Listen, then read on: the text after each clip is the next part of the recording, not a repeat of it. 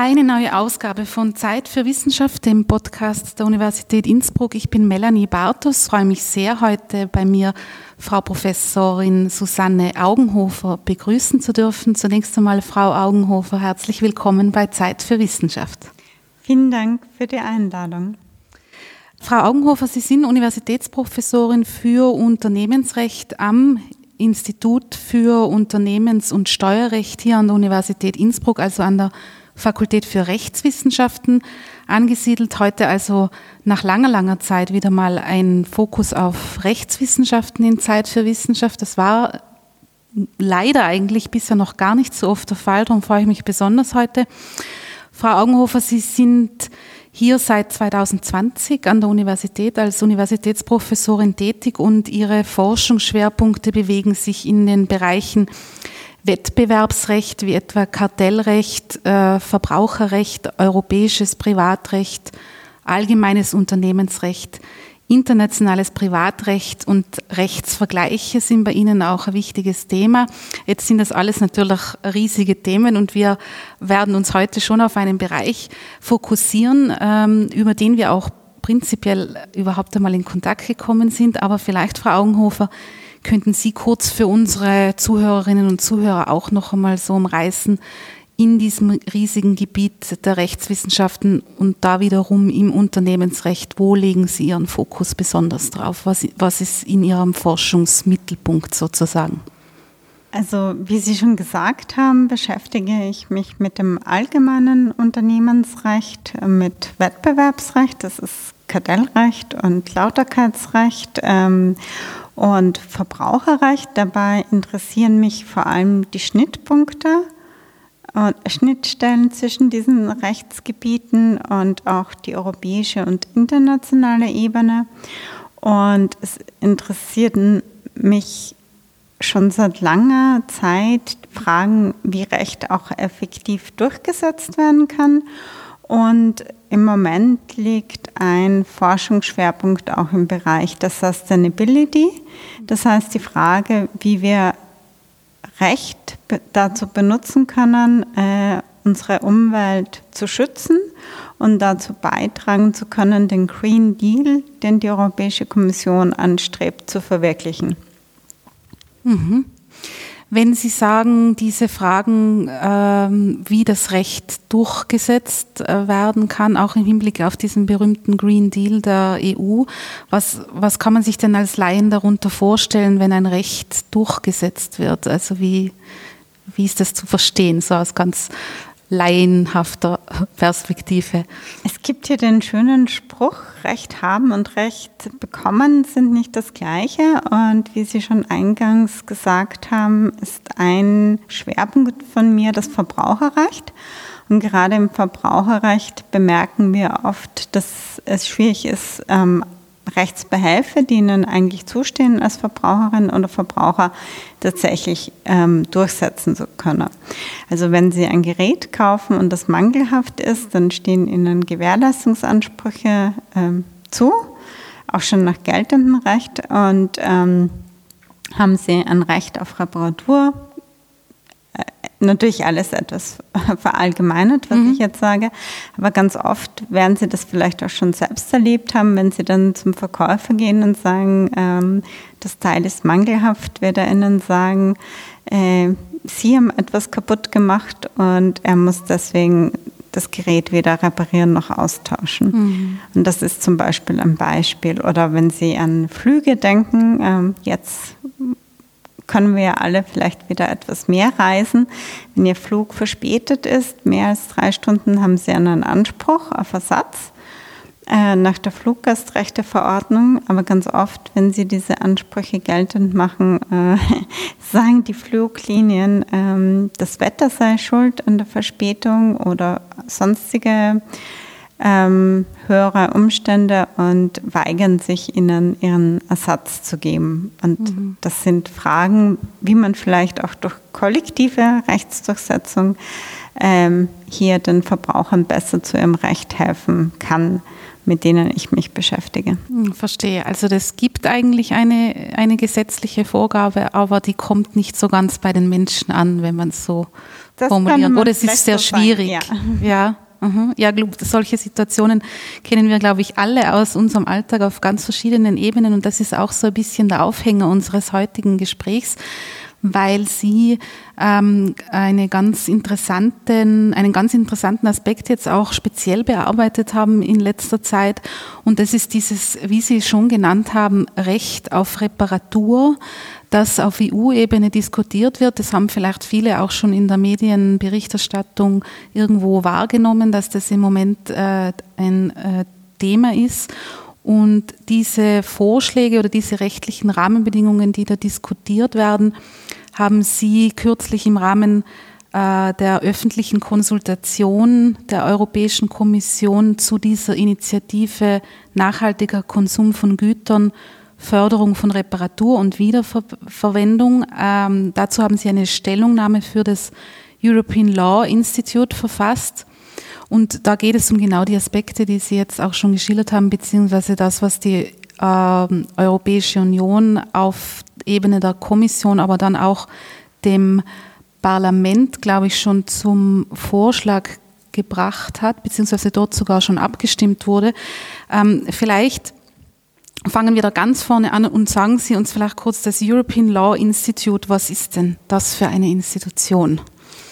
Das European Law Institute wurde vor inzwischen zehn, fast elf Jahren gegründet ähm, von einigen Professorinnen und Professoren ähm, aus ganz Europa. Inzwischen sind da auch sehr viele Praktiker involviert. Vor dem Hintergrund, dass man sich mit der Harmonisierung des Rechts in Europa beschäftigen wollte, aber losgelöst von den politischen Akteuren. Und Vorbild war das American Law Institute, das es schon sehr lange gibt und das sehr bedeutend ist im Sinne einer ähm, nicht Kodifikation, aber Zusammenfassung äh, des aktuellen Rechts in den USA, wo es ja ähm, Common Law gibt und nicht Civil Law wie in Europa.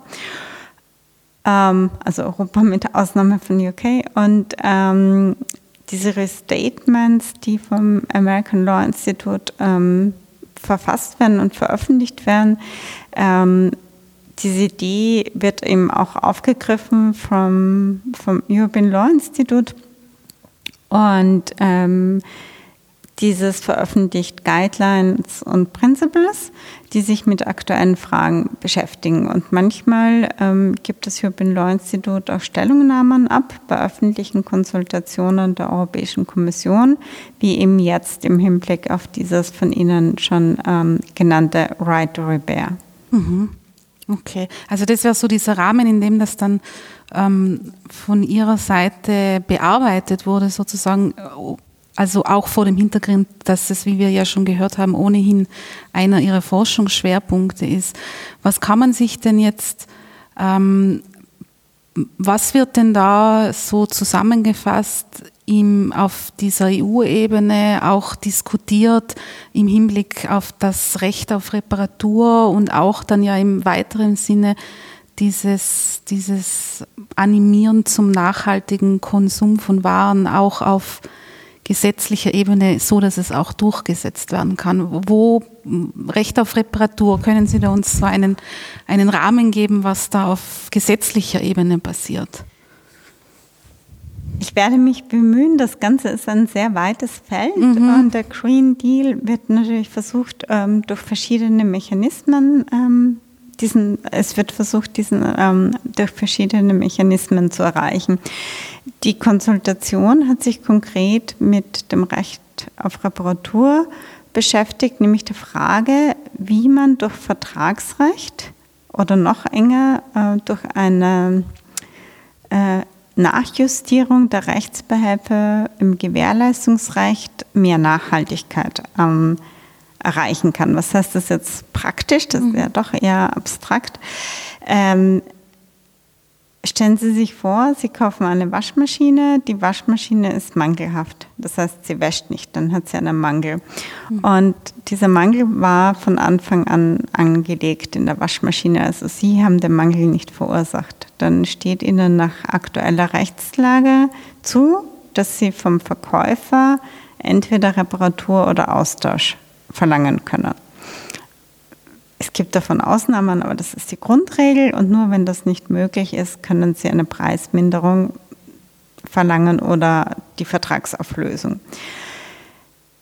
Austausch und Reparatur stehen im Moment gleichwertig nebeneinander. Viele Verbraucherinnen und Verbraucher bevorzugen natürlich Austausch. Sie äh, werden ja wahrscheinlich keine Lust darauf haben, dass die Waschmaschine einige Zeit nicht ähm, benutzt werden kann, weil sie repariert wird. Und auch für den Verkäufer ist im Regelfall es besser, die Sache auszutauschen, weil der Verkäufer ja nicht zwangsläufig ähm, Hersteller des Produkts ist. Wenn Sie bei einem Elektrohändler die Maschine gekauft haben, hat er diese Waschmaschine nicht produziert und für ihn ist es im Zweifel auch schwierig, diese ähm, Kosten günstig zu reparieren. Ähm, die Idee der Kommission, der Europäischen Kommission ist, wenn es zunächst in Zukunft immer nur dieses Recht auf Reparatur geben würde, also die Waschmaschine repariert werden muss und nicht ausgetauscht werden kann oder darf, dann würde das zu weniger ähm, Elektromüll führen mhm. und ähm, zu mehr Nachhaltigkeit. Es würde zwangsläufig lang, längerfristig gedacht auch weniger produziert werden, ähm, weil die Geräte ja länger benutzt werden würden. Ähm, Überlegt wird das Ganze nicht nur äh, für Elektrogeräte, sondern generell für alle beweglichen Sachen. Also das, ich, ich finde diesen Satz von Ihnen ganz spannend äh, aus. Im Moment ist der Austausch gleich Reparatur. Das heißt, im Moment ist es dass es irgendwo Rechtsgrundlagen gibt, die die Reparatur attraktiver machen. Das ist im Moment noch gar nicht der Fall. Verstehe ich das richtig? Genau, also im Moment haben Sie als Verbraucherin das Wahlrecht. Mhm. Ähm, in den meisten Fällen äh, zwischen Reparatur und Austausch. Und Hintergrund, warum viele Verbraucherinnen und Verbraucher äh, Austausch wählen und nicht Reparatur ist erstens, das Gerät muss nicht eingeschickt werden, sondern Sie können äh, sofort das neue ausgetauschte Gerät bekommen. Plus, man erhofft sich natürlich auch, wenn man ein neues Gerät bekommt, dass dieses wieder länger hält. Während wenn das ursprüngliche Gerät repariert wird, weiß man ja nicht, äh, ob, das, ähm, ob die Reparatur tatsächlich so effektiv ist, dass das Gerät gleichwertig ist ähm, einem ursprünglich mangelfreien Gerät. Ich habe zuletzt mit meinen Studierenden über dieses Thema gesprochen und ein Student hat sehr plakativ gesagt, wenn ich etwas kaufe, will ich dieses Gerät mangelfrei und ich will kein repariertes Gerät. Das heißt, im Moment, aufgrund dieses Wahlrechts, kommt es eben zu weniger Reparaturen als Austausch. Mhm. Sie sagen, aufgrund des Wahlrechts kommt es zu weniger Reparaturen als Austausch. Das heißt, ähm, aber diese Attraktivität, so wie es Ihr Student geschildert hat, die wird ja auch nicht abnehmen, auch wenn es äh, ein Recht auf Reparatur gibt. Oder kann man das Recht auf Reparatur so sozusagen unkompliziert gestalten, dass es dann wirklich für mich im Gefühl auch gleichwertig wird? Oder, oder in was für Richtung geht das? Also das Recht auf Reparatur ist ja etwas irreführend, wenn man ehrlich ist, weil mhm. gemeint ist, dass sie das Recht, das sie jetzt schon haben auf Reparatur, dann höherrangig ist dem Recht auf Austausch, mhm. ähm, dass sie also ihr Wahlrecht verlieren. Ähm, und Sie haben vollkommen recht, man kann das nicht machen, ähm, ohne, also wenn man möchte, dass auch eine gewisse Akzeptanz für diese geplante, diskutierte Gesetzesänderung ähm, gegeben ist, wenn man den Verbraucherinnen und Verbrauchern nicht auch etwas bietet. Und diskutiert wird hier, dass zum Beispiel die Gewährleistungsfrist, die jetzt zwei Jahre beträgt, verlängert wird. Ähm, entweder allgemein, ähm, dass sie innerhalb von fünf Jahren, zehn Jahren ähm, immer Reparatur verlangen können, nicht nur innerhalb von zwei Jahren ab Vertragsabschluss, beziehungsweise genauer Gefahrenübergang.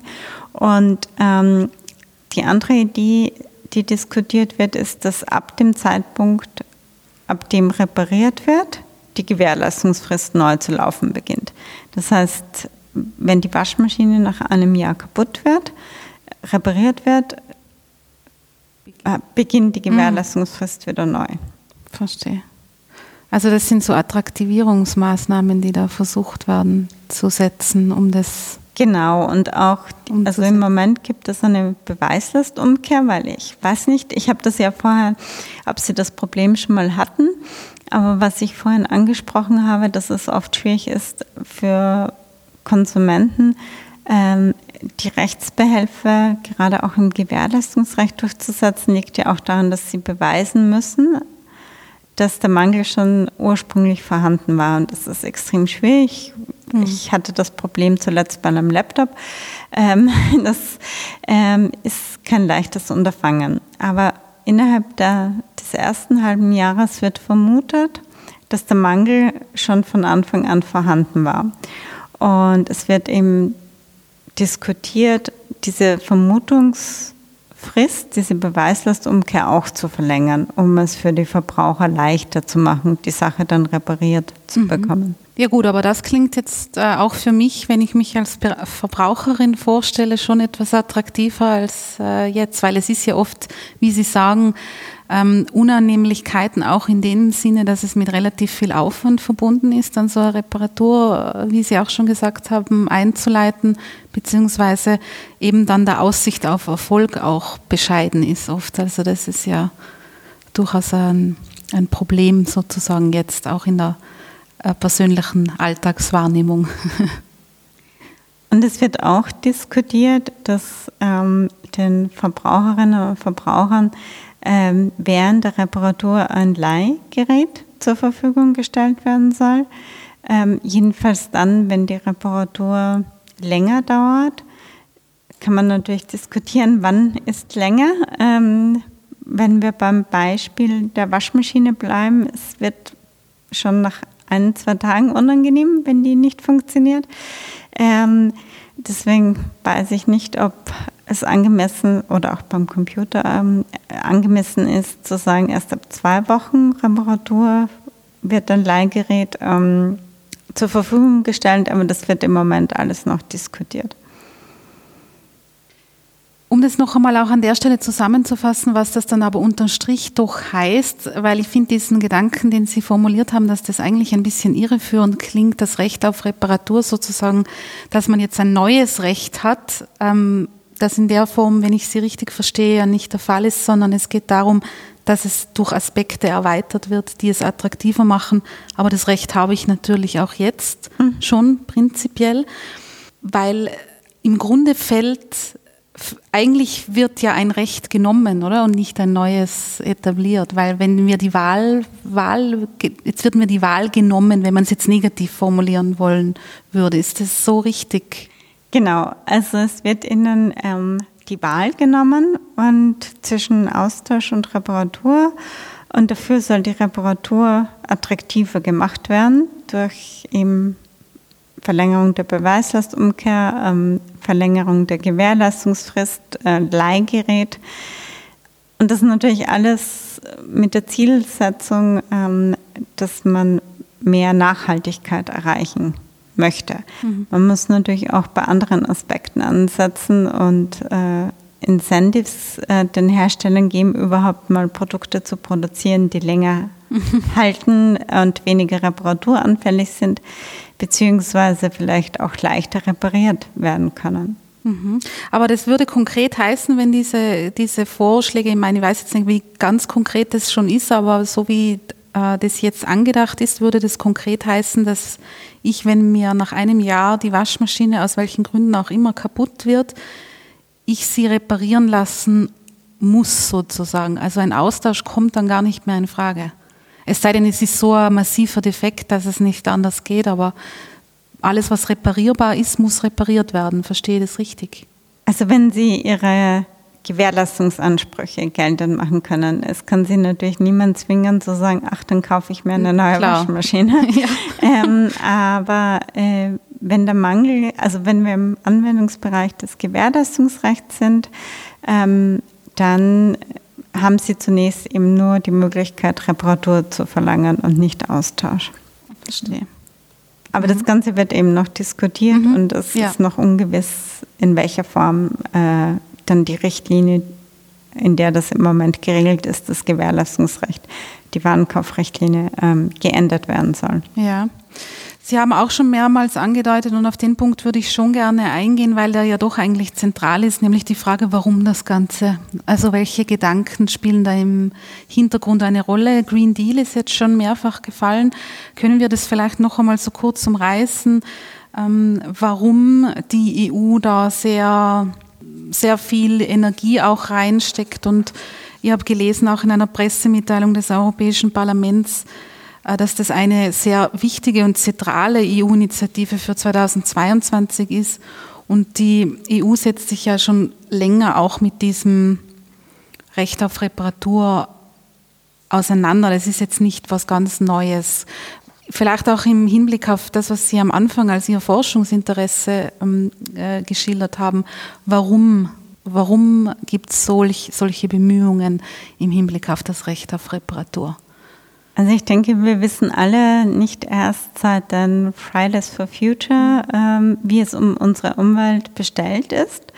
Und ähm, neben nationalen ähm, Gesetzgebern hat sich eben auch die Europäische Kommission äh, als Ziel gesetzt, bei aktiv Maßnahmen zu ergreifen, um ähm, der Umweltzerstörung hoffentlich noch Herr zu werden.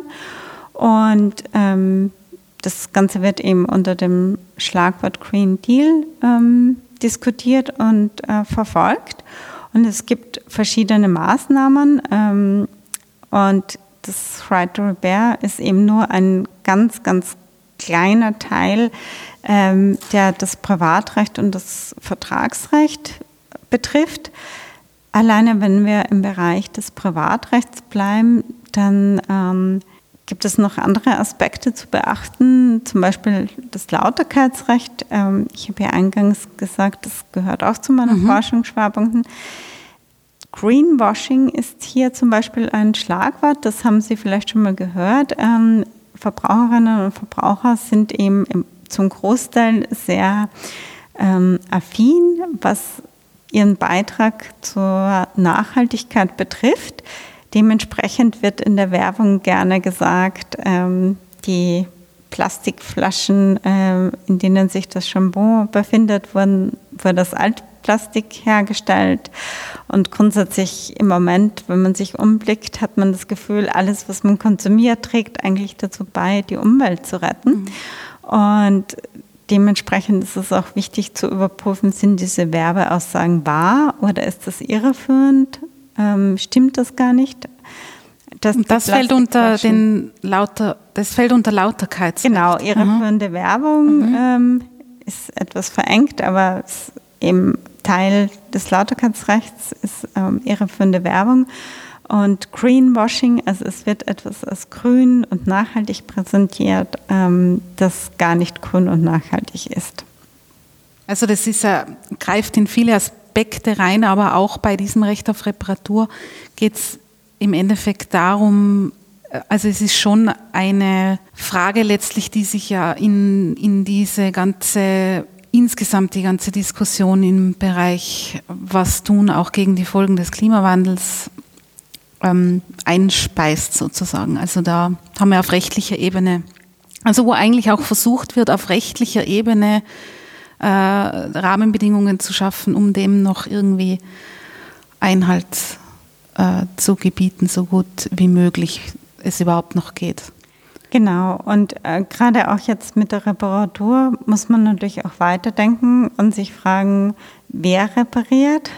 Also im Gewährleistungsrecht ist es ja so, dass äh, kostenlos ähm, ein mangelfreier Zustand erreicht werden muss, also ohne Kosten für den Verbraucher ähm, oder allgemeiner den Käufer ähm, und, oder die Käuferin. Und ähm, der Verkäufer, das hatte ich vorhin angesprochen, ist ja im Zweifel nicht der Hersteller. Das heißt, der Verkäufer ist der Ansprechpartner, ihr Ansprechpartner und er kann sich nur regressieren beim Hersteller. Diskutiert wird auch, um es ihm zu erleichtern, äh, die Reparatur, dass man einführen könnte, dass Sie sich mit Ihrer Waschmaschine direkt an den Hersteller wenden können, in der Hoffnung, dass der Ihnen schneller helfen kann als der Verkäufer.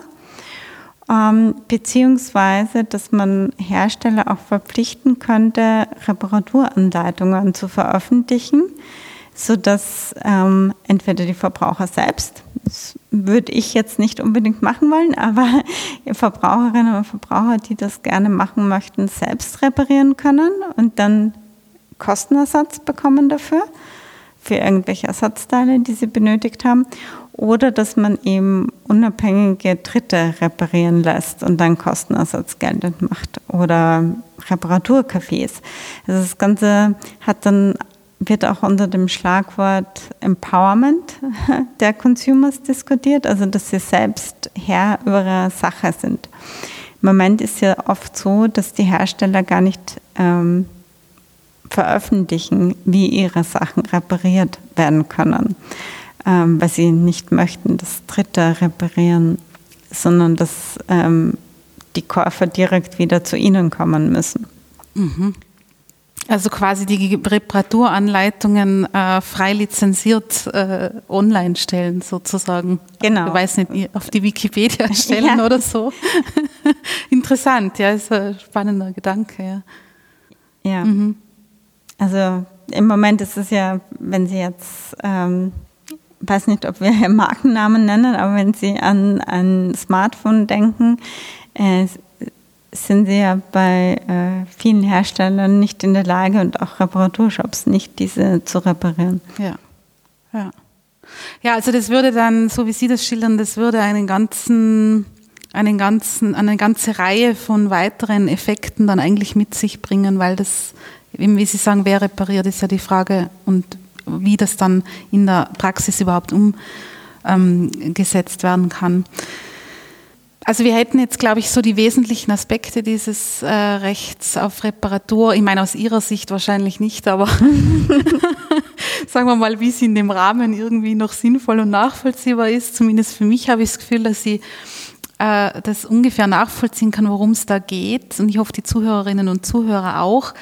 Jedenfalls ist es so, dass äh, wir ja auch schon in Kontakt waren oder überhaupt sozusagen mit diesem Thema in Kontakt getreten sind, weil Sie diesen Kommentar oder diese, diese Stellungnahme für das European Law Institute zu, diesem, zu dieser Initiative verfasst haben.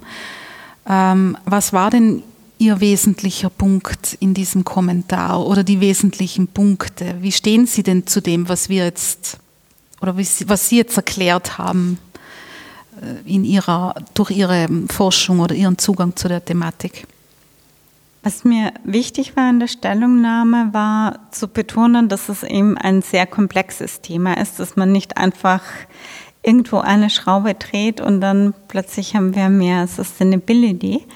Und es war mir auch wichtig zu betonen, dass man so wichtig ich die Nachhaltigkeit finde und unsere Bemühungen finde, mehr Nachhaltigkeit zu erreichen, dass man auch die Interessen der Verbraucherinnen und Verbraucher nicht aus dem Auge verlieren darf.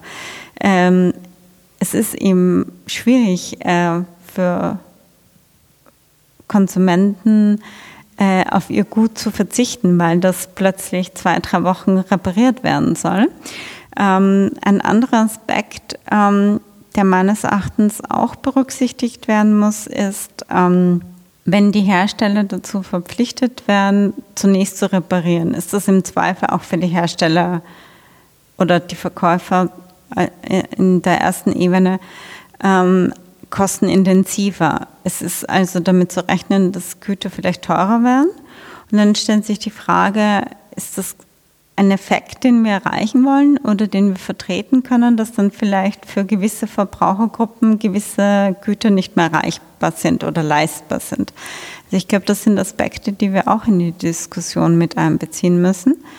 Und jedenfalls, wenn ein Right to Repair kommt, also kein zusätzliches Recht, sondern eigentlich, wie Sie es schön zusammengefasst haben, ein Verlust des Wahlrechts, dann kann das meiner Meinung nach nur einhergehen mit einem direkten Anspruch auch gegenüber dem Hersteller, mit einem Ersatzgerät, jedenfalls wenn die Reparatur mehr als nur einige Tage dauert und einer längeren Beweislastumkehr und einer längeren ähm, Gewährleistungsfrist. Und was wir auch nicht bei dieser ganzen Debatte außer Augen äh, lassen dürfen, sind die angrenzenden Rechtsgebiete, wie zum Beispiel das Greenwashing, das ich erwähnt habe, oder auch Aspekte im Kartellrecht, ähm, die mit Sustainability zu tun haben. Aber wir müssen uns natürlich auch ähm, psychologische äh, Fragen stellen, weil wenn Verbraucherinnen und Verbraucher vielleicht gerne einfach das neueste Smartphone haben oder ähm, gerade im Bereich äh, Bekleidung ähm, gibt es ja äh, dieses Phänomen, dass sehr viel konsumiert wird. Dann kann man das mit rechtlichen Änderungen alleine nicht ändern. Äh, wenn sich jemand in den Kopf gesetzt hat, sich eine neue Hose zu kaufen, äh, dann können wir das durch rechtliche Rahmen, durch eine Änderung der rechtlichen Rahmenbedingungen nicht ändern. Ähm, selbst wenn die alte Hose vielleicht noch geflickt werden kann und das auch als Gewährleistungsbehelf möglich ist, wenn jemand eine andere Hose haben möchte, können wir das nicht verhindern. Also Sustainability hat auch sehr viel mit dem Verbraucherverhalten zu tun. Also da geht es dann um Sensibilisierung, beziehungsweise wie in vielen anderen Bereichen ja um ein generelles Umdenken, das wohl lieber gestern als heute nötig wäre, um auch sowas äh, durchsetzen zu können. Aber glauben Sie nicht, dass es, wenn es einfach verpflichtend ist, dass das dann, dann ist es so und dann passiert es auch mehr? Oder glauben Sie, ist es, dann, ist es dann wiederum auf der menschlichen Ebene nicht nachhaltig genug, wenn es nicht in den Köpfen angekommen ist? Ich glaube, man muss auf verschiedenen Ebenen ansetzen und ähm, wie gesagt, dieser Hang, den ähm, man beobachten kann, vielleicht immer gerne das neueste Smartphone zu haben, mhm. auch wenn das alte noch funktioniert, weil dann hilft uns das White Repair nichts. Dann ändert es ja nichts an dem Wunsch, ein neues zu haben das ist wichtig. Und ähm, also deswegen habe ich auch vorhin gesagt, das ist komplex rechtlich ja. und betrifft verschiedene Rechtsgebiete, aber es ist natürlich auch die Frage, was die Verbraucher eigentlich möchten.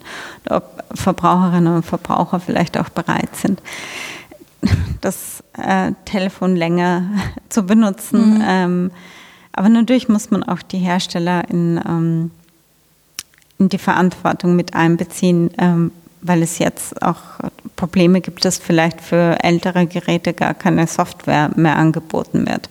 Es sind natürlich nicht nur die Verbraucherinnen und Verbraucher, die nachfragen, sondern auch ähm, die Hersteller und Verkäufer, die es vielleicht erschweren, nachhaltig ähm, zu konsumieren. Und da ist vielleicht, wenn ich das noch erwähnen kann, auch ein Aspekt, dass man ähm, sehen muss, dass man ähm, wenn man jetzt rechtlich die Rahmenbedingungen ändert, es den Verbrauchern auch leichter macht, die ja zum Teil sehr gerne nachhaltig kaufen möchten. Also es wird diskutiert, dass man so ähm, Produktguides einführt, dass man vielleicht mit einem Barcode, wenn man eine neue Waschmaschine kauft, äh, sehr leicht nachverfolgen kann, was ja zum Teil jetzt schon angegeben werden muss, wie der Wasserverbrauch ist, mhm. wie lang die durchschnittliche Lebenserwartung ist, wie eben sich dieses konkrete Gerät auf die Natur, auf die Umwelt auswirkt. Und hier kann man vielleicht auch noch kundenfreundlicher werden, also es den Verbraucherinnen und Verbrauchern erleichtern, im Hinblick auf ganz unterschiedliche Güter, ähm, die wesentlichen Informationen leicht aufbereitet nachfragen zu können. Es ist in meiner Wahrnehmung doch sehr Verbraucherinnen zentriert. Äh, wenn man da auf die andere Seite blickt, wie Sie es jetzt auch schon mehrfach erwähnt haben, das würde mich noch interessieren, weil es ja schon ein bisschen die Frage ist, wo liegt denn die Verantwortung letzten Endes? Und da sind ja die Hersteller und die VerkäuferInnen, würde ich jetzt sagen, durchaus auch gefragt. Also das ist ja auf beiden Seiten irgendwie ein Thema, weil Sie gerade sagen, das Greenwashing, es gibt ja andererseits auch ähm, immer wieder Geräte, wo, wo eben, wie Sie es am Anfang schon angedeutet haben, eine lange Lebensdauer gar nicht beabsichtigt ist. Also das ist ja durchaus ein Geschäftsmodell sozusagen. Ähm, das sind ja so also es sind ja nicht nur die schleißigen Verbraucherinnen, sondern die, was auf der höheren Ebene und der Herstellerebene passiert, ist ja da wahrscheinlich oft noch viel abenteuerlicher als das, was die Verbraucherinnen machen mit den Produkten. Wie ist denn die, wie ist denn die Reaktion auf, auf diese Initiative von der Seite eigentlich? Ich glaube, das ist unterschiedlich und natürlich ähm, das to Repair alleine wird wahrscheinlich nicht reichen, um Hersteller äh, zu bewegen. Und auf erster Ebene sind es ja die Hersteller, mhm. die es in der Hand haben, nicht die Verkäufer, ähm, wie lange die Produkte gelten. Ähm, aber es gibt eben auch Ansätze, außer dieser Diskussion um das to Repair, da gibt es konkret schon Richtlinienentwürfe, und die Vorschläge wurden diesen März präsentiert, wo man eben ansetzen möchte, dass für gewisse Produkte eine gewisse Lebenserwartung vorausgesetzt wird, eben um vorzubeugen, äh, dass Produkte mit einer sehr geringen äh, Lebenserwartung überhaupt produziert werden in Ihrer Stellungnahme, welche Aspekte waren Ihnen da noch äh, wichtig, von denen, äh, über die wir jetzt vielleicht noch nicht gesprochen haben? Was war Ihnen da? Sie haben gesagt, Sie wollten das generell ähm, auch in einen, in einen größeren Kontext stellen und, und festhalten, dass das nicht, dass es einfach insgesamt ein sehr komplexes Thema ist. Wie kann man sich denn den Zugang vorstellen, wenn man so einen eine Stellungnahme schreibt auf der Ebene? Sind es, äh, gehen Sie dann Paragraphen durch oder äh, wie, wie kann man sich das vorstellen oder worauf haben Sie sich da fokussiert? Also bei dieser Stellungnahme gibt es ähm, ja sehr konkrete Fragen der Europäischen Kommission, einen Fragebogen auch, den man ausfüllen soll. Und anhand dieses Fragebogens ähm, habe ich mich äh, vorgearbeitet. Mhm. Und ich hatte eben auch das Glück, ähm, oder das ist wie das European Law Institute arbeitet. Und dass es dann auch noch äh, von den anderen äh, Council-Mitgliedern äh, zum Teil Feedback gab, die sich auch ähm, mit dem Thema ähm, beschäftigen. Und ich habe ähm, natürlich auch Literatur zu dem Thema gelesen und aufbereitet und mir angesehen, ob es in einigen Mitgliedstaaten vielleicht ähm, schon ähm, jetzt eine Gesetzeslage gibt, die als Vorbild gelten kann. Und ähm, vielleicht, das hat nicht unmittelbar mit der Stellungnahme zu tun, aber in Österreich, das wissen Sie wahrscheinlich, gibt es ähm, seit kurzem den sogenannten Reparaturbonus. Und ich habe äh, erst letzte Woche in Deutschland eine Stellungnahme gelesen, wo eben auf dieses äh, auf Österreich als Vorbild in dieser Angelegenheit verwiesen wurde. Also man oder ähm, ich habe auch natürlich eben auch rechtsvergleichend gearbeitet und ähm, man ist natürlich insofern eingeschränkt, weil man sich an den Fragen der Kommission orientieren muss und eigentlich weiß, dass das Thema breiter ist. Aber man kann in einer solchen Stellungnahme natürlich auch nicht alles ansprechen, weil der Rahmen begrenzt ist. Mhm, klar, ja.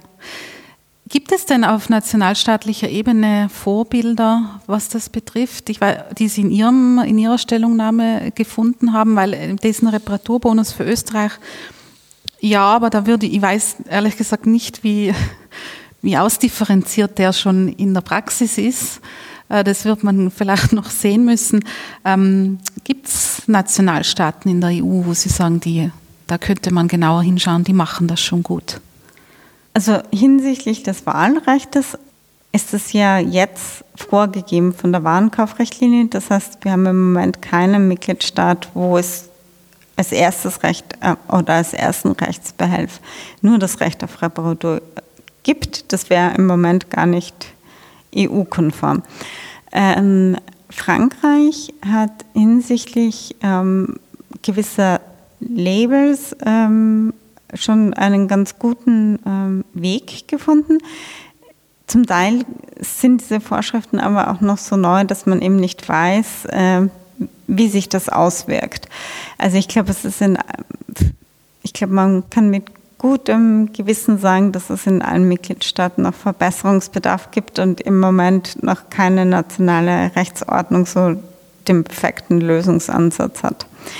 Ich glaube auch, dass es beim Reparaturbonus der jetzt losgelöst ist vom Gewährleistungsrecht, das wir gerade diskutieren, ähm, da frage ich mich, wie verbraucherfreundlich das auch ist. Also ich habe mir nur die Homepage angesehen und ich frage mich, wie leicht es tatsächlich ist, diesen Bonus zu beantragen und dann ein Unternehmen zu finden, das diesen Gutschein auch tatsächlich annimmt.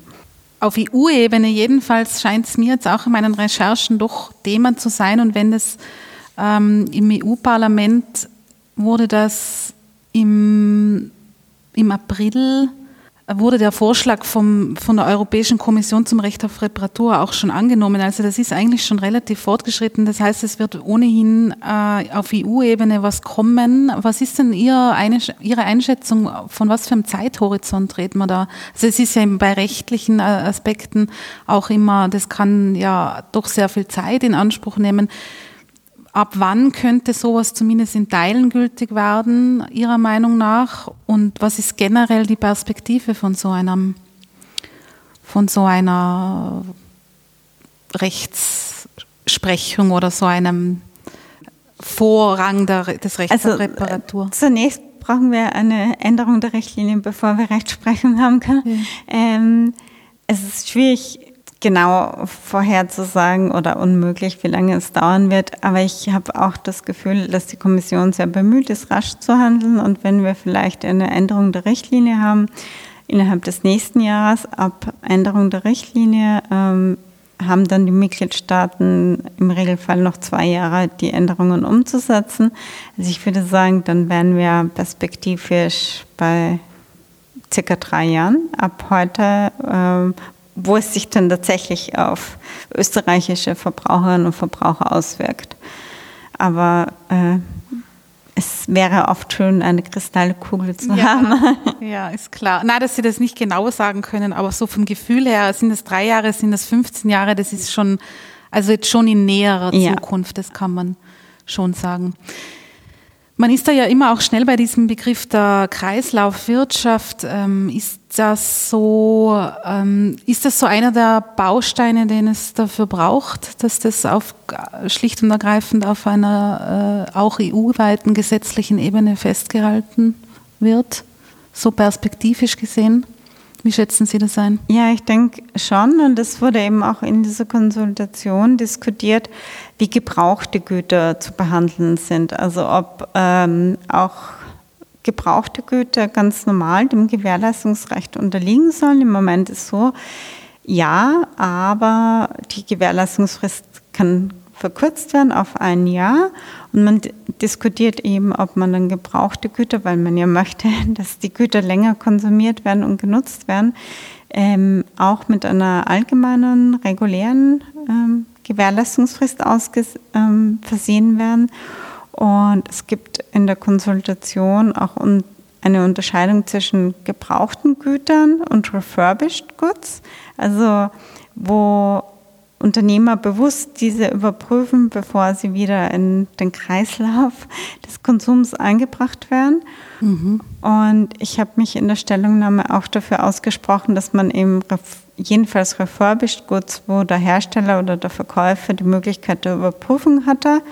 Und gerade bei ähm, Elektrogütern wird das ja auch jetzt schon gemacht, dass ähm, refurbished Goods verkauft werden dass die eigentlich den allgemeinen Gewährleistungsregime unterliegen. Es ist natürlich etwas anderes, wenn Privatpersonen gebrauchte Güter verkaufen. Äh, denen ja. kann man nicht die gleichen Anforderungen stellen wie bei einem neuen Gut. Mhm. Da muss ich jetzt noch einmal nachfragen, was ist der Unterschied zwischen einem gebrauchten Gut und einem refurbished Gut? Oder, ähm, also, also das... Ähm, völlig berechtigt, Ihre Frage. Die Vorstellung ist, dass ähm, wenn gebrauchte Güter zum Beispiel auf Willhaben äh, verkauft werden, äh, also einfach Güter, die schon mal genutzt werden und dann von demjenigen, der sie genutzt hat, weiterverkauft werden, dann sind das gebrauchte Güter. Während Refurbished Goods ähm, Güter sind, die vom Hersteller oder Verkäufer wieder verkauft werden und er die Möglichkeit hatte, diese zu überprüfen, bevor er sie verkauft hat. Also zum Beispiel ähm, einen Computer, wenn ähm, der genutzt wurde und aus irgendwelchen Gründen eben vielleicht, weil er mangelhaft war, wieder beim Hersteller landet, dann repariert wird und wieder verkauft wird, dann ist er ja auch gebraucht. Jemand hat diesen Laptop schon benutzt, aber er wurde überprüft, ähm, bevor er wieder verkauft wurde vom Händler. Und dieses Refurbished, äh, also wenn die Möglichkeit bestand für den Verkäufer oder Hersteller, das gut ähm, zu überprüfen, technisch, ähm, dann soll, sollen andere Maßstäbe gelten, wie wenn eine Sache benutzt wurde und dann ähm, auf Willhaben oder ähm, jedenfalls ungeprüft weiterverkauft werden. Mhm.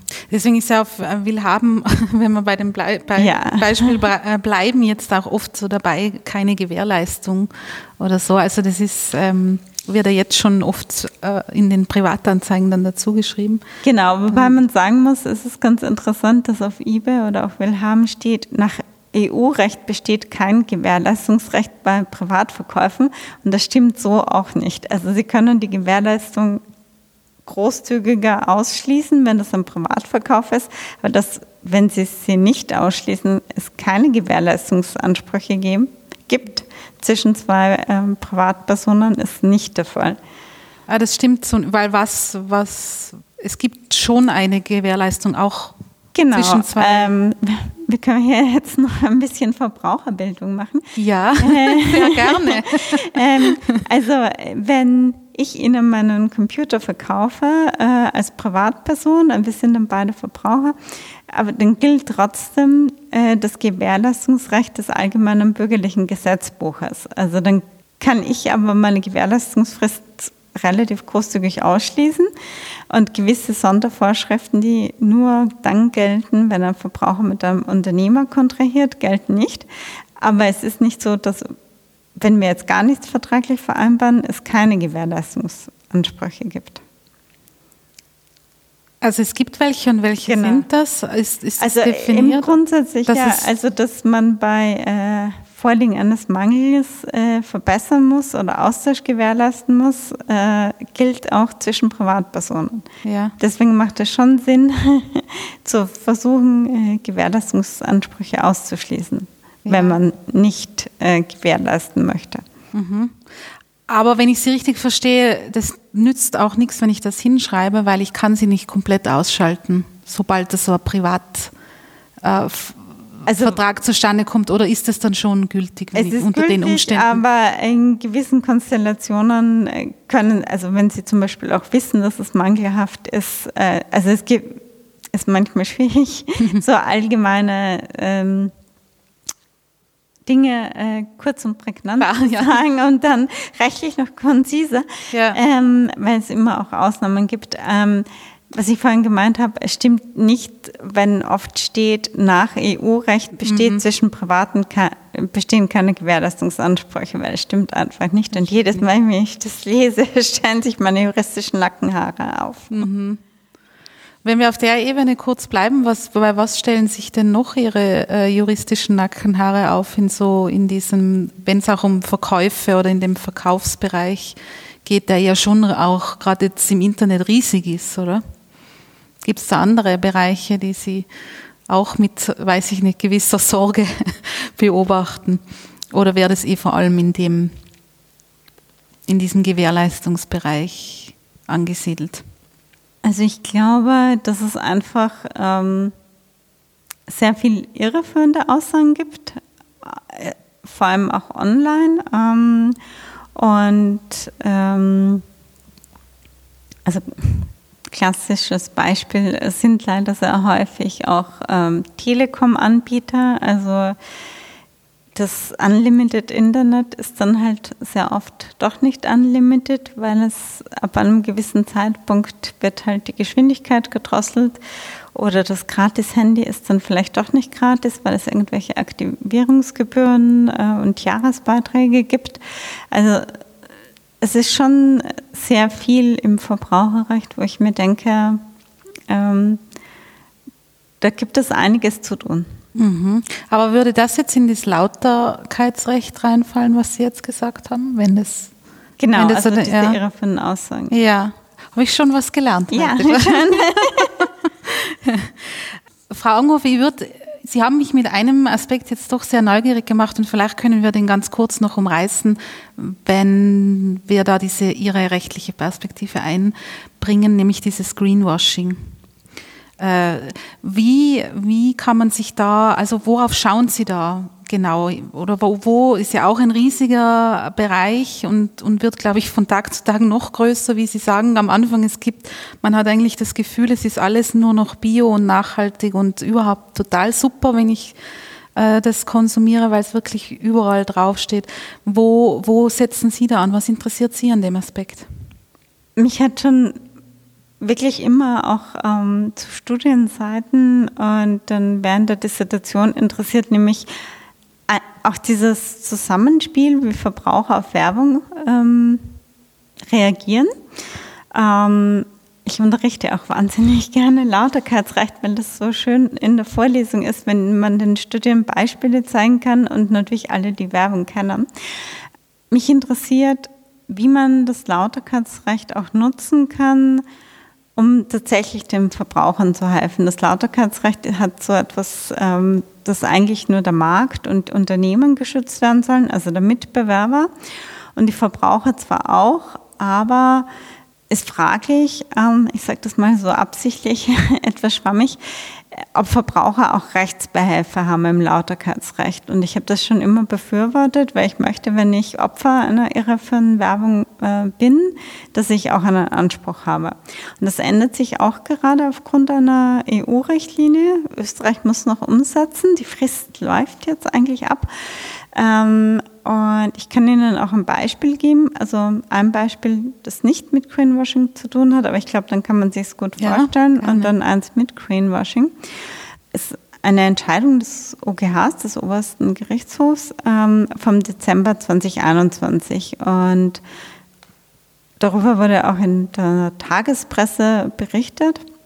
Ein Paar hat einen Tresor gekauft und sich als der Tresor gekauft wurde, daran orientiert, welches Gütesiegel dieser Tresor hatte. Also der galt als besonders sicher. Der Tresor wurde gekauft, Schmuck wurde darin ähm, aufbewahrt. Einmal kommt das Paar von einem Abendessen nach Hause, der Tresor ist aufgebrochen. Also er war weniger sicher, als die Werbung gesagt hat. Und der oberste Gerichtshof hat ihm im Dezember 2021 Schadensersatzansprüche bejaht, also Ersatz des Schadens, der durch den Einbruch entstanden ist. Und ich finde die Entscheidung richtig. Das ist genau das, was ich immer gesagt habe, dass eben das Lauterkeitsrecht den Verbraucher auch so schützen muss, dass er Schadensersatzansprüche geltend machen kann, wenn eben gegen das Lauterkeitsrecht verstoßen wurde. Und Jetzt gebe ich Ihnen ein Beispiel mit Greenwashing, wo das eben wichtig wäre, dass Verbraucher Ansprüche haben. Wenn Sie an den VW-Skandal denken, mhm. ähm, VW hat ja damit geworben, dass es ein grüner Diesel ist. Also, dass man eigentlich was Gutes macht für die Umwelt, wenn man dieses Auto kauft. Und dann wissen wir alle, war das nicht der Fall. Und Gewährleistungsrecht. Weil die eben Werte manipuliert Genau, also das war das, die Ab ja. Genau, die mhm. Emissionen waren viel höher, als, ähm, als sie sein hätten dürfen, aufgrund dieses ähm, Cheating-Devices. Und jetzt können wir natürlich Gewährleistungsrecht diskutieren, aber das, das Problem Gewährleistungsrecht ist eben, haben wir vorher gesagt, zwischen Käufer und Verkäufer, nicht gegenüber dem Hersteller nach der geltenden Rechtslage.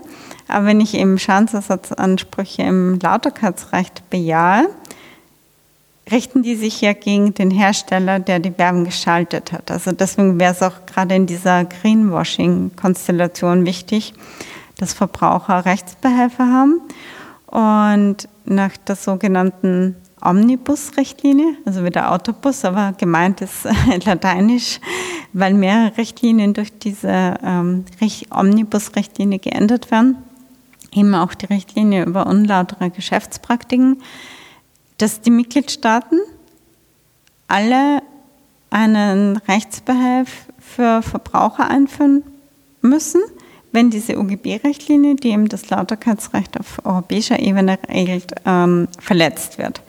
Und jetzt ist eben die Frage, was der österreichische Gesetzgeber daraus macht.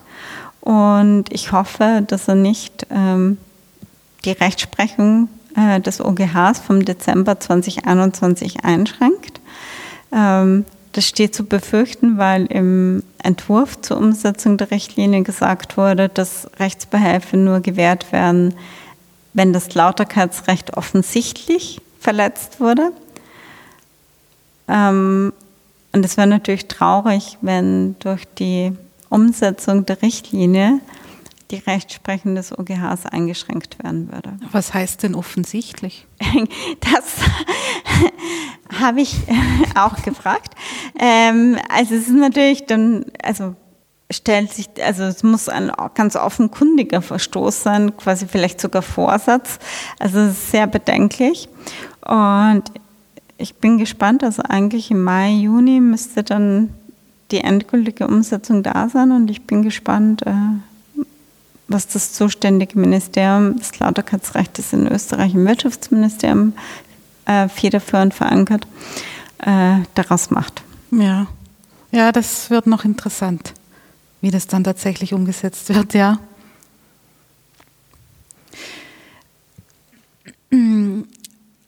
Sie haben jetzt auch, als ich Sie zu dem äh, Greenwashing gefragt habe, schon erwähnt, dass Sie sich in der Stu dass Sie, dass Sie da einige Themen offensichtlich schon relativ früh ähm, stark umgetrieben haben, auch während Ihrer Studienzeit. Was sind denn, ist es, ist es so Ihre, Ihre Motivation oder ziehen Sie daraus diese Motivation, dass Sie dazu beitragen möchten oder auf dem Gebiet forschen möchten, dass die Rechtslage für Verbraucherinnen auf ganz vielen verschiedenen Ebenen besser wird? Ist das so eine, so eine große Ambition hinter Ihrer Arbeit oder wo kommt Ihre Motivation her? Ich glaube, das trifft es ganz gut. Ich würde halt Verbraucher breiter sehen, also auch SMEs, also Small and Medium Sized Enterprises ähm, oder generell Privatpersonen, die nicht in die Verbraucherdefinition des Konsumentenschutzgesetzes fallen. Äh, das ist meine Motivation, genau. Also für mich war relativ klar im Studium, dass das Privatrecht meins ist und da vor allem so Fragen des Vertragsrechts und Lauterkeitsrecht, ähm, weil ich mir immer denke, das betrifft uns alle. Also Kennedy hat es so schön gesagt, Präsident Kennedy in ähm, einer ganz berühmten Rede, die er gehalten hat. Ähm, Consumers by definition include us all. Und jeder, selbst wenn er ein großer Unternehmer ist, im Privatleben ist er Verbraucher.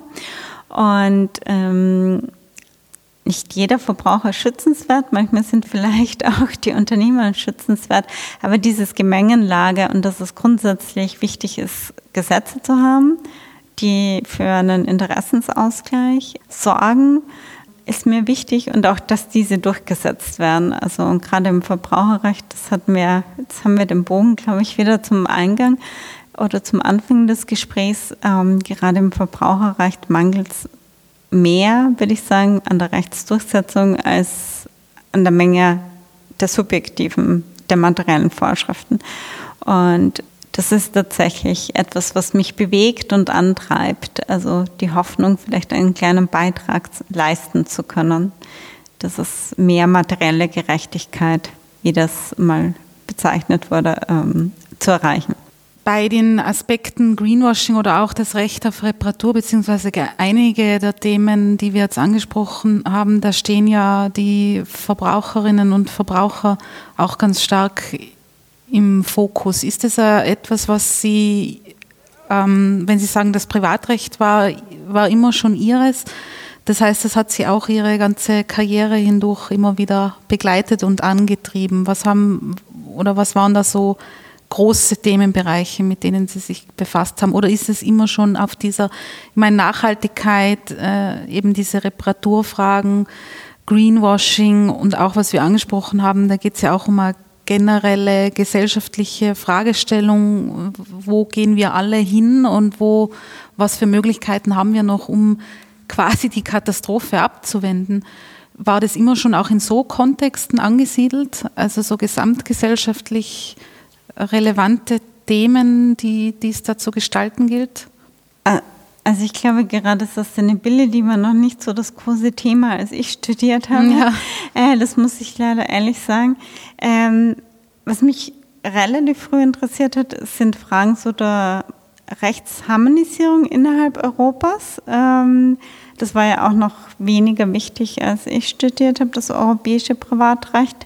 Und generell auch Fragen oder der Frage nachzugehen, wie ein Sachverhalt, der sich in gleicher Weise in verschiedenen Ländern gestaltet, ähm, zu unterschiedlichen Lösungen führen kann. Zum Beispiel, wenn wir an den VW-Skandal denken, das ist so ein schönes Beispiel. Das war in allen Mitgliedstaaten, hat sich das ereignet, plus in den USA.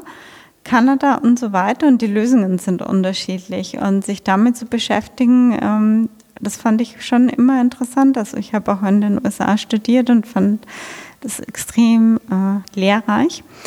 Und ich glaube auch, ähm, das hatte ich auch schon erwähnt, die, diese Frage, welche Schnittstellen es gibt zwischen den einzelnen Rechtsgebieten innerhalb des Privatrechts, weil das oft so isoliert gesehen wird und das hat mich nie überzeugt. Ja, also es ist dieses, diese rechtsvergleichenden Bezüge, die Sie haben also immer wieder. Die oder? rechtsvergleichenden, aber auch die Schnittstellen. Also Aha. welche Rolle spielt eben der Verbraucher auch im Lauterkeitsrecht? Warum sollen dem Verbraucher auch im Lauterkeitsrecht Ansprüche zukommen oder im Kartellrecht? Wie stehen Kartellrecht, Vertragsrecht und Lauterkeitsrecht zueinander? Ähm, und natürlich neben Sustainability ist im Moment ein großes Thema Digitalisierung. Mhm. Ähm, selbst bei Fragen der Rechtsdurchsetzung muss man sich äh, die Frage stellen, wie kann man die Digitalisierung nutzen für die Rechtsdurchsetzung. Also Legal Deck ist da ein Stichwort, das Sie sicherlich und die Zuhörerinnen und Zuhörer schon mal gehört haben. Ähm, ja, das sind die Themen, die mich beschäftigen. Und im Moment eben im Hinblick auf die Rechtsdurchsetzung noch eine EU-Richtlinie, die neue Verbandsklagenrichtlinie muss umgesetzt werden und die wird nach Umsetzung die Mitgliedstaaten verpflichten, quali sogenannten qualifizierten ähm, Einrichtungen, das wird in Österreich primär der VKI sein, der Verein für Konsumenteninformation, zu erlauben, ähm, für eine Gruppe von Verbrauchern ähm, Schadensersatzansprüche geltend zu machen. Österreich ist da insofern vielleicht sogar äh, schon einen Schritt weiter als manche anderen Mitgliedstaaten, weil es bei uns die sogenannte Sammelklage österreichischer Prägung gibt. Ähm, aber da kann die ähm, Verbandsklagenrichtlinie auch noch Erleichterung bringen für die klagebefugten ähm, Verbände. Also das wird ausgebaut noch, oder? Genau, ja. es wird mhm. geändert und ausgebaut und auf eine rechtliche Grundlage, nämlich diese Verbandsklagenrichtlinie gestellt. Ähm, die Sammelklage österreichischer Prägung ist ja ein Konstrukt, das ähm, vom, von den Gerichten anerkannt ist, aber das nicht als solches ähm, gesetzlich geregelt ist. Aha. Es ist mehr eine Erfindung gewesen, eines Anwaltes im Auftrag des VKIs. Eine tolle Erfindung, die schon vielen Verbraucherinnen und Verbrauchern geholfen hat. Aber sie ist nicht als solche im, also die Sammelklage ist nicht als solche geregelt. Ah, verstehe. Und dadurch wird sie jetzt geregelt oder dadurch kriegt sie einen Genau, also es gibt dann jedenfalls eine, einen rechtlichen Unterbau. Mhm. Ähm, vielleicht für was Neues neben der Sammelklage österreichischer Prägung, das hängt davon ab, aber jedenfalls alle Mitgliedstaaten müssen es den qualifizierten Einrichtungen, und das sind primär die Verbraucherverbände, ermöglichen, auf Kompensation für die Verbraucher ähm, zu klagen. Mhm. Ist dann trotzdem keine Class Action im, Amerikans, im amerikanischen Sinne, so wie man das aus irgendwelchen Filmen kennt, weil die Verbraucher selbst können sich nicht zusammenschließen. Ähm, aber es geht in die Richtung jedenfalls des Ausgleichs. Gibt es auch eine äh, Sammelklage, ich weiß nicht, deutscher oder italienischer Prägung oder ist das irgendein österreichisches Spezifikum? also, Sammelklage kenne ich ungefähr, aber ich habe nicht gewusst, dass es da eine, eine österreichische Prägung gibt. Ähm, also in Italien gibt es eine Sammelklage im Gesetz für Verbraucherangelegenheiten, ähm, die aber in der Praxis kaum eine Rolle spielt, weil sie so kompliziert ausgestaltet ist. Und in Deutschland gibt es ein sogenanntes Musterfeststellungsverfahren. Da ist die Krux des ähm, VZBV, das ist quasi das Pendant zum VKI, ähm, nur auf Feststellung klagen kann. Also es wäre quasi die Entscheidung des Gerichtes, würde nur sagen, ähm, um bei VW zu bleiben, das war auch das erste Musterfeststellungsverfahren, VW hat gegen das Gesetz verstoßen, aber dann müssten die einzelnen Verbraucher, die sich zunächst dieser, diesem Musterfeststellungsverfahren angeschlossen haben, nochmal individuell auf eigene Kosten und eigenes Risiko auf Schadensersatz klagen.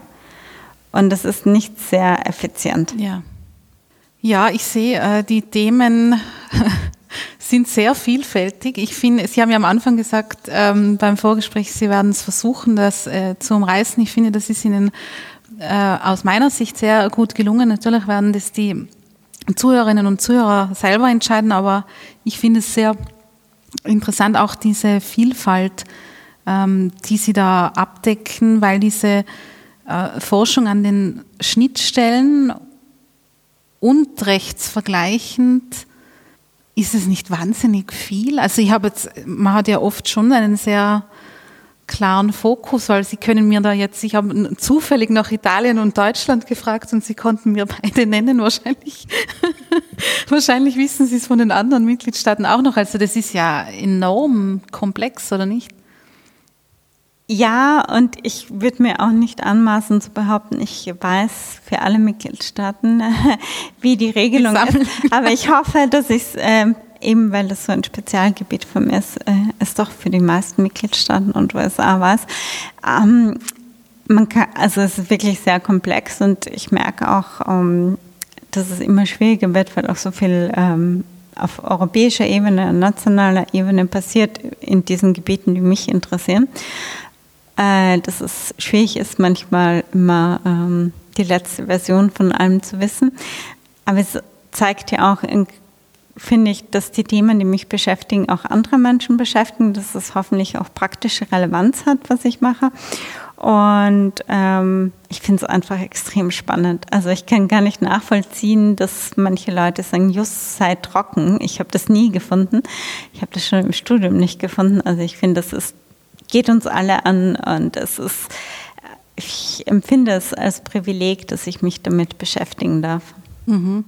Und das nicht nur im Studium, sondern offensichtlich, wenn ich Ihnen zuhöre, auch jetzt noch. Ja, also ja. es ist ähm, wirklich, ähm, äh, bin wirklich froh, dass ich mich damit beschäftigen darf und hoffe, dass ich so einen Hauch der Begeisterung auch an meine Studierende weitergeben kann. Oder an die Zuhörer. Ja, genau. Ich wollte gerade sagen, ich glaube, ich, da habe ich ein sehr gutes Gefühl, Frau Augenhofer. Vielen Dank, dass Sie uns ein bisschen daran teilhaben haben lassen, woran Sie forschen. Sehr gerne. Vielen, Vielen Dank. Dank. Danke für das Gespräch. Danke.